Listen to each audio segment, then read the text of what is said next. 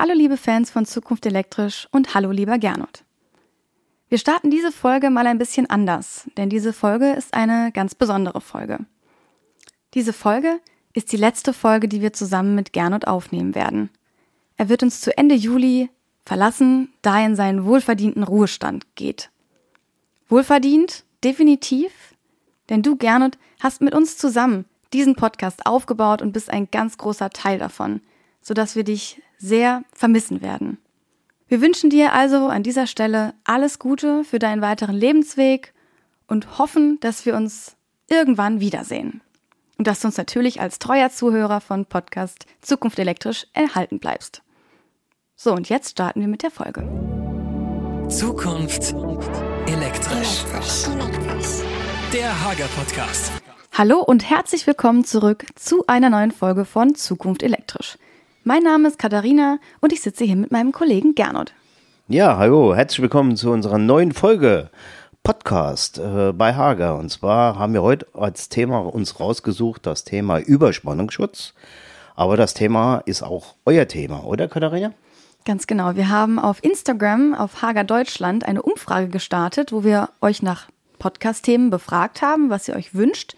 Und tatsächlich kam das Thema Überspannungsschutz dort sehr, sehr häufig zur Sprache, sodass wir uns natürlich entschieden haben, dem Ganzen eine Folge zu widmen. Und dazu haben wir uns einen Experten aus dem Hause Hager dazugenommen. Hallo Stefan. Hallo Katharina, hallo Gerno. Ja, du bist der Experte hier bei Hager äh, für den Bereich Überspannungsschutz, aber stell dich am besten mal selber vor. Ja, mein Name ist Stefan Fritzenwanker und ich bin für Hager in Deutschland zuständig für Schaltenschutzgeräte und darunter fällt auch der Überspannungsschutz. Ja, hallo Stefan. Zuerst die wichtigste Frage, die natürlich zu klären ist. Was ist eigentlich eine Überspannung? Ja, von einer Überspannung spricht man, wenn man oberhalb des Normspannungsbereichs liegt. Und der ist bei uns in Deutschland definiert äh, mit unserer 230 Volt Netzspannung plus minus 10 Prozent. Also wenn wir jetzt von der Überspannung ausgehen, würden wir dann plus 23 Volt oder von 23 Volt ausgehen. Das würde bedeuten, eine Überspannung beginnt ab 253 Volt. Wie, ich dachte, Überspannung hat eigentlich immer was mit Blitzeinschlag zu tun. Eine Überspannung im Versorgungsnetz kann durch einen Blitzeinschlag entstehen. Grund dafür können aber auch Schalthandlungen im Netz großer kapazitiver oder induktiver Lasten sein. Man spricht dann von kurzzeitigen Überspannungen, also transienten Überspannungen. Ach so, okay. Das heißt, Überspannung ist nicht unbedingt per se super groß, sondern es können eben auch kleinere Überspannungen im Netz entstehen. Das ist natürlich jetzt, okay, ist interessant. Aber was passiert denn, wenn so eine Überspannung im Netz dann auftritt? Am Ende kommt es ähm, auf den Energieinhalt an, den die Überspannung mitbringt. Wenn es jetzt eine kleinere transiente Überspannung ist, dann ist die nicht direkt spürbar. Geräte werden dadurch eigentlich nur höher belastet, müssen noch nicht mal unbedingt äh, direkt zerstört sein, aber letztendlich äh, leidet die Lebenszeit drunter. Ja, Stefan, was du jetzt eben gesagt hast, ist eigentlich aber auch die Slow-Version. Es gibt ja da auch eine Version, die also wesentlich gravierender ist. Ich habe schon gehört, dass äh, da Schäden gibt, wo zum Beispiel auch wesentlich teurer werden, auch wesentlich mehr die Elektroinstallation belasten. Ja, genau. Das sind dann Überspannungen mit hohem Energieinhalt, die vermutlich durch einen Blitzeinschlag ähm, hervorgerufen werden. Dort wirken dann in der elektrischen Installation elektrische Felder, die dafür sorgen, dass Leitungen vielleicht im schlimmsten Fall aus den Wänden kommen, die, die Steckdosen aus den Wänden kommen und halt ein ganz erheblicher Schaden an der, an der, auch an der Gebäudeinfrastruktur entsteht. Oh Gott, das heißt, danach kannst du wirklich einmal dein gesamtes Haus nochmal sanieren, renovieren, wenn ich mir vorstelle, dass alle Leitungen aus der, aus der Wand brechen. Schon fatal, ne? Ja, ich genau. habe da schon Bilder gesehen, mein lieber Schwede, also das ist äh, wirklich heavy, was hier passiert ist. Und ähm, deshalb macht so ein Blitzschutz oder Überspannungsschutz, besser gesagt, äh, davon reden wir ja heute, äh, absolut Sinn. Die Frage ist jetzt, muss der jetzt eingebaut werden? Ist das jetzt Pflicht oder wie sieht das jetzt normative seitig aus?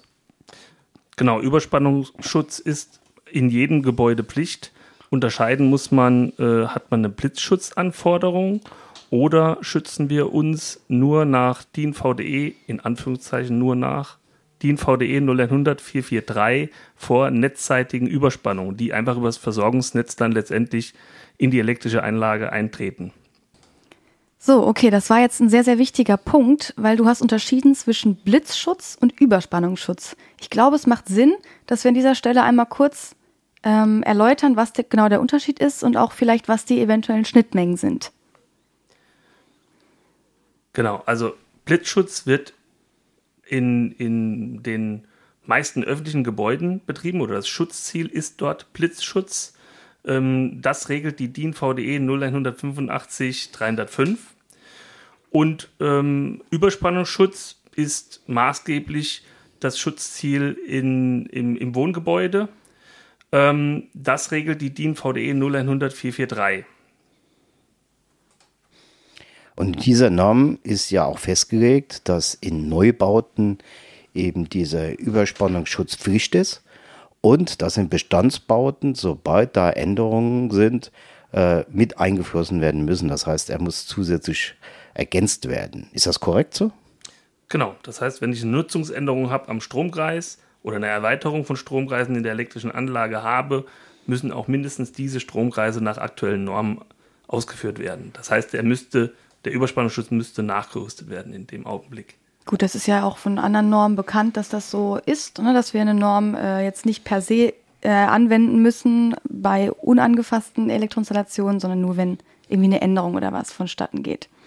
Gut, jetzt haben wir das geklärt. Ich denke, was als nächster Punkt sehr interessant ist, ist eben, wie erfülle ich denn am Ende des Tages die Norm? Also welche Vorgaben gibt diese vor, wenn es um Überspannungsschutz geht und ja konkret jetzt auch erstmal im Wohnbau? Am einfachsten erfüllen die Elektriker die 0100 443, wenn sie Kombiableiter im netzseitigen Anschlussraum der Technikzentrale einsetzen. Das Gerät wird einfach auf, die, auf das vorhandene Sammelschienensystem aufgerastet und dann nur noch mit dem Potentialausgleich mit einer ähm, 16 mm Quadrat ähm, PE-Leitung im Prinzip verbunden. Kombiableiter heißt, das ist dann Typ 1, 2 und 3. Ist das richtig? Genau, der Kombiableiter beinhaltet die Ableitertypen vom Typ 1, Typ 2, Typ 3. Das heißt, er bringt ähm, nach dem Ableitvorgang oder während des Ableitvorgangs den Schutzpegel auf einen Spannungsniveau kleiner 1,5 kV, was dann am Ende halt auch ähm, Endgeräteschutz darstellt. Moment, ganz kurz. Bevor wir jetzt hier äh, mit, mit Begriffen um uns schmeißen, muss ich doch einmal noch ganz kurz fragen, was ist jetzt ein Typ 1, ein Typ 2 oder ein Typ 3 Ableiter? Also ein Typ 1 Ableiter, historisch aus der Normung auch Grobschutz genannt, ist dafür da, die große Energiemenge abzuleiten. Der Typ 2 Ableiter, historisch in der Norm Mittelschutz genannt, ähm, ist dafür da, letztendlich das Schutzniveau oder den Schutzpegel weiterhin zu reduzieren, meistens auf Verteilebene, also in der Unterverteilung. Und der Typ 3 Ableiter bietet Endgeräteschutz, das heißt, er sichert das, den Schutzpegel auf einem Niveau, sodass die Endgeräte auch ähm, geschützt sind. Historisch spricht man der Norm vom Feinschutz. Der Elektriker erfüllt, wie ich schon gesagt habe, die Norm Anforderungen am einfachsten, wenn er den Kombiableiter im unteren oder im netzseitigen Anschlussraum der Technikzentrale einsetzt. Okay, deswegen Kombiableiter kann man sich ja ganz gut merken. Alle Typen sind darin sozusagen vereint. So ist es. Ja, aber so einfach ist es ja nicht, oder? Also da gibt es ja verschiedene Reglements, äh, einfach einbauen und das war's. Das stimmt nicht ganz. Ich denke, da gibt es eine Regung oder bestimmte Sachen noch zu beachten, oder? Ja, grundsätzlich gibt es drei Sachen zu beachten. Zum einen ähm, die richtige Auswahl des SPDs, also welche Netzform habe ich, wie, ist, wie hoch ist die Einspeisestromstärke, also die vorgelagerte Sicherung, welche Nennstromstärke hat die.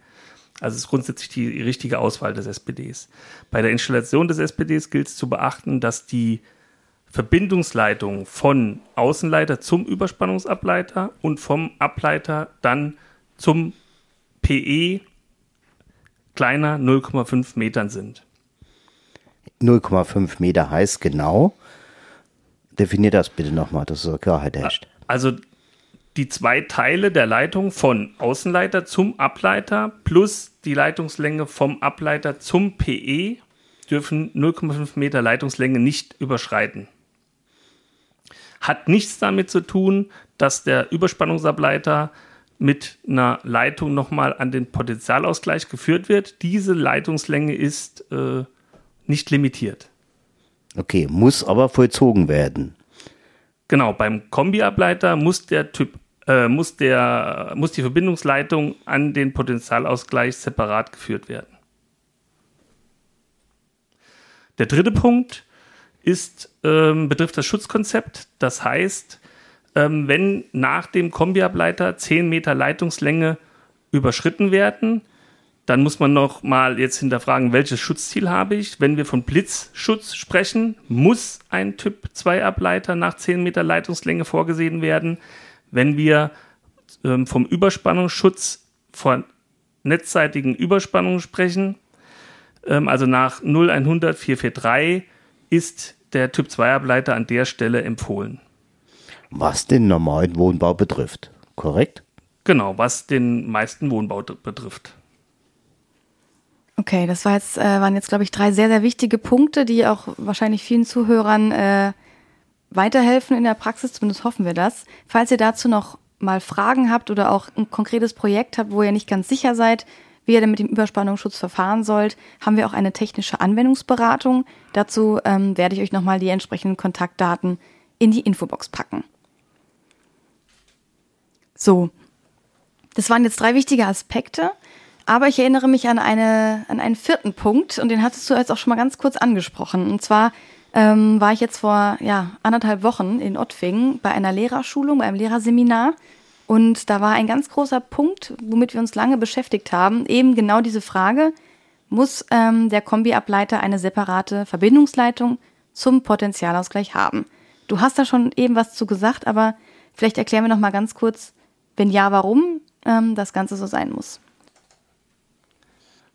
Ja, grundsätzlich ist eine eigene Verbindungsleitung mit 16 mm Quadrat zur Potentialausgleichsschiene zu führen. Dies lässt sich auch ganz einfach argumentieren. Es gibt bereits vom fünfpoligen Sammelschienensystem eine Verbindung, meist über den Hausanschlusskasten zum Potentialausgleich. Der ist in den meisten Fällen auch mit 16 mm Quadrat ausgeführt. Ähm, allerdings, wenn keine separate Verbindungsleitung vom äh, Kombiableiter zum Potentialausgleich geführt wird und der Kombiableiter ableitet, also die, die Überspannung ableitet, dann würde das natürlich über die Leitungsstrecke von PE zum Hausanschlusskasten zur Potentialausgleichsschiene äh, fließen. Letztendlich ist es eine hohe Beanspruchung der elektrischen Installationen. Aus diesem Grund, dass diese Belastung minimiert wird, soll oder wird, ist verpflichtend eine 16 mm Quadrat Verbindung vom Kombiableiter zum Potentialausgleich zu führen. Okay, aber gilt das auch für den Typ 2 Ableiter? Für den Typ 2 Ableiter ähm, ist es nicht äh, verpflichtend. Da muss man wieder unterscheiden, welche Schutzanforderungen habe ich. Wenn ich Blitzschutz betreibe, dann muss ich auch hier für den Typ 2 Ableiter eine separate Verbindung zum Potentialausgleich führen. Wenn wir uns nur vor netzseitigen Überspannungen schützen, also nur die DIN VDE 01443 erfüllen wollen, dann reicht beim Typ 2 Ableiter die Verbindung zum PE-Punkt, ähm, zum Beispiel jetzt in der Unterverteilung, also zum PE-Anschlusspunkt. Gut, du hast eben gesagt, äh, die Überspannungsschutz hat ausgelöst. Äh, die Frage, wie sieht man das, dass der Überspannungsschutz ausgelöst hat? Und die nächste Frage, die sich anschließt, ist, wie oder was muss ich da tun oder wie muss ich reagieren? Also wenn ein Überspannungsschutz äh, seine Funktion erfüllt und letztendlich eine Überspannung ableitet, dann ist der grundsätzlich nicht nach einem Ableitvorgang zerstört, sondern der wird äh, mehrere Ableitvorgänge natürlich ähm, vollziehen können. Wenn ein Überspannungsschutz äh, seine ähm, die Ende der Funktional oder Ende der, das Ende der Lebenszeit erreicht hat, dann wird das signalisiert im Sichtfenster oder in der Funktionsanzeige, die bei uns grün oder farblos ausgeführt ist, im funktionstüchtigen Zustand. Die wird dann wechseln auf ähm, rot und somit ist es ersichtlich, dass dieser Ableiter letztendlich nicht mehr ähm, funktionstüchtig ist. Was bei unseren Geräten auch integriert ist, ist ein, ein Wechslerkontakt oder ein anbaubarer Wechslerkontakt, der als Fernsignalisierung ähm, dann wahrscheinlich außerhalb vom Wohnbau genutzt werden kann. Also ich fasse nochmal zusammen. Äh, ist die Anzeige rot, muss das Teil komplett ausgetauscht werden. Ist korrekt? Genau, also wir haben Ableitertypen, die haben ähm, Steckmodul, das heißt der Ableiter an sich ist vom Basisteil, wo die Leitungen angeschlossen sind, trennbar und somit austauschbar. Und ähm, es gibt Ableiter, die sind Monoblockgeräte, das heißt, dann müsste quasi eine, eine komplette Installation, also müssen die, die Anschlussleitungen entfernt und ein neues Gerät eingesetzt werden. Kombiableiter ist ein Blocksystem. Genau, der Kombiableiter, ähm, wie wir ihn im netzzeitigen Anschlussraum nutzen, das ist ein Monoblockgerät. Jetzt ja doch einige Fragen zum Thema Installation vom Überspannungsschutz geklärt. Und ich denke, an dieser Stelle macht es Sinn, einmal ganz kurz für uns und auch für unsere Zuhörer zusammenzufassen, was wir jetzt eigentlich gerade Wichtiges gehört haben und was man dann konkret dann wirklich auf der Baustelle beachten muss. Also was ich mitgenommen habe, ist, dass es eine Unterscheidung gibt zwischen Überspannungsschutz und Blitzschutz und dass man auch immer beachten muss, bei welchem Gebäudetypen ich mich denn gerade befinde. Je nachdem ist der Überspannungsschutz auch anzuwenden. Was aber bei beiden Gebäudetypen immer gilt, ist, der Überspannungsschutz ist Pflicht. Stimmt so, Stefan? Das ist korrekt. Sehr gut. Okay, dann haben wir es ja schon mal richtig verstanden. gut, falls der ein oder andere dennoch Fragen haben sollte, zu dem Thema. Ich habe es ja schon angesprochen, wir haben die technische Anwendungsberatung. Die Kontaktdaten stelle ich euch in die Show Notes.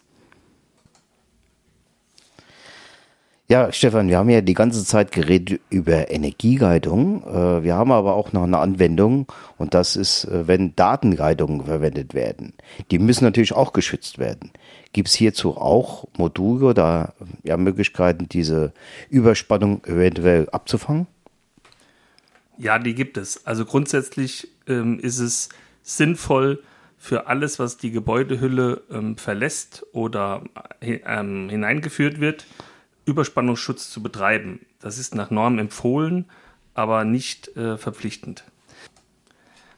Entsprechend gibt es Ableiter für ähm, Antennenanlagen, für IP-Anschlüsse ähm, und alles, was sonst als, als Bussysteme in Gebäuden gen genutzt wird.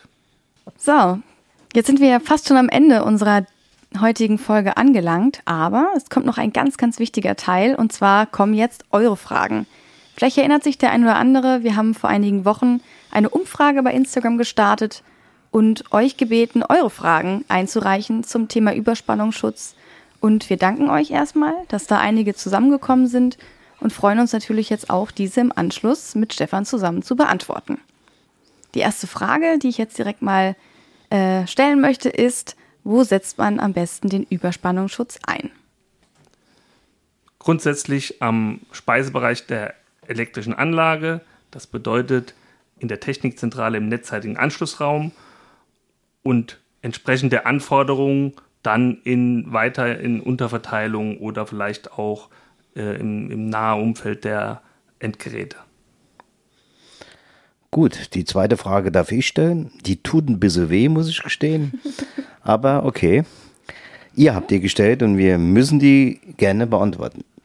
Warum hat das Überspannungsgerät meistens die Farbe Rot? Stefan, lüfte ja. das Geheimnis. Hm, vermutlich verschoppt. Das ist eine sehr gute Antwort. So denke ich auch. Machen wir direkt mal weiter mit der nächsten Frage. Muss ein SPD2 in jeden Unterverteiler? Das hatten wir eigentlich auch schon diskutiert. Typ 2 Ableiter müssen dann in die Unterverteiler, wenn ich die Blitzschutzanforderung habe ähm, und 10 Meter Leitungslänge natürlich überschreite. Wenn ich die Norm 0100 443 erfüllen möchte, dann sind die dort empfohlen, aber nicht verpflichtend einzusetzen. Ja, und die nächste Frage ist auch ganz interessant. Und zwar, will man wissen, bei PV-Anlagen direkt nach dem Gebäudeeintritt, ob da auch eine SPD eingesetzt werden muss.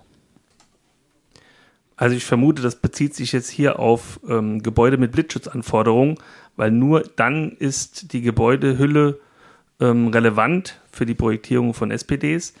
In dem Fall muss man ähm, beim Gebäudeeintritt einen SPD vorsehen, also auch für die PV-Anlage. Bei Blitzschutzanforderungen gilt es am Gebäudeeintritt, einen Überspannungsschutz zu installieren. Ähm, wenn es um Gebäudetypen geht ohne Blitzschutzanforderungen, dann ähm, gibt uns die Norm für die PV-Anlagen allgemeingültig, DIN VDE 0100 712, ähm, es vor, einen AC-seitigen Überspannungsschutz und einen DC-seitigen Überspannungsschutz zu installieren. Wenn jetzt der Wechselrichter AC-seitig nicht weiter wie 10 Meter von unserem Kombiableiter entfernt ist, dann haben wir AC-seitig den Überspannungsschutz schon installiert. Okay, vielen Dank für die Beantwortung dieser Frage. Lass uns direkt mal weitergehen zur nächsten Frage. Und zwar bittet hier äh, ein User darum, dass wir nochmal die Funktionsweise des Überspannungsschutzes und eben unseres Fernmeldekontakts erklären sollen. Die Funktionsweise kann man sich im Prinzip vorstellen wie äh, ein Überdruckventil. Ähm, wenn der Druck, also die Spannung in der elektrischen Anlage über ein kritisches Maß ansteigt, leitet der SPD diese Überspannung ab. Es wird ein kontrollierter Kurzschluss generiert, bei dem es allerdings zu keinem Folgestrom oder Kurzschlussstrom aus dem Versorgungsnetz kommt. Okay, und ich habe jetzt noch eine letzte Frage. Äh, ja, ist so eine Frage vom Sparfuchs, nenne ich es einfach mal. Könnte mein Bruder sein. ähm, die Frage ist, ähm, wie ist das VDE-mäßig bei Altbauten? Wenn man eine Erweiterung macht, muss man Überspannungsschutz nachrüsten? Hatten wir eben schon mal kurz die Frage, glaube ich. Das Thema ne? hatten, hatten wir schon mal, ja. Mhm. Also im Prinzip äh, gilt es, neu äh, entstehende Stromkreise nach gültigen Normen auszuführen. Das heißt, wenn ich eine elektrische Anlage erweitere oder in ihrer Nutzung ähm, stark verändere, dann muss man ähm, entsprechend auch den Überspannungsschutz äh, vorsehen. Also ja, wenn ich eine Erweiterung habe, ähm, dann muss man den Überspannungsschutz auch nachrüsten. Also nochmal für jeden draußen, dass es mitkriegt alles, was ein Elektriker anpackt, letzten Endes führt dazu, dass ein Überspannungsschutz rein muss. Sowohl ein FI-Schutzschalter im Stromkreis als auch natürlich ein Überspannungsschutz. Also Ziemdurchschnitt, baut das Ding ein, es muss so sein, hat auch seinen Sinn, haben wir ja heute geklärt. Äh, ihr führt die Normen, ihr seid auf der sicheren Seite und äh, von daher ist es eigentlich jedem gedient finde, das war ein sehr gutes Wort zum Sonntag. Also ich würde sagen, mit den Worten kann man, kann man diese Folge Was soll auch. Denn das heißen kann man die Folge gut beenden. Ähm, an dieser Stelle möchte ich nochmal Stefan danken.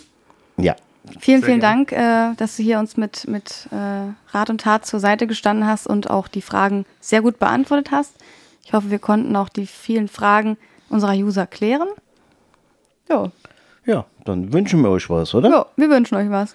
Also bleibt gesund und äh, tschüss. Bis zum nächsten Mal. Tschüss.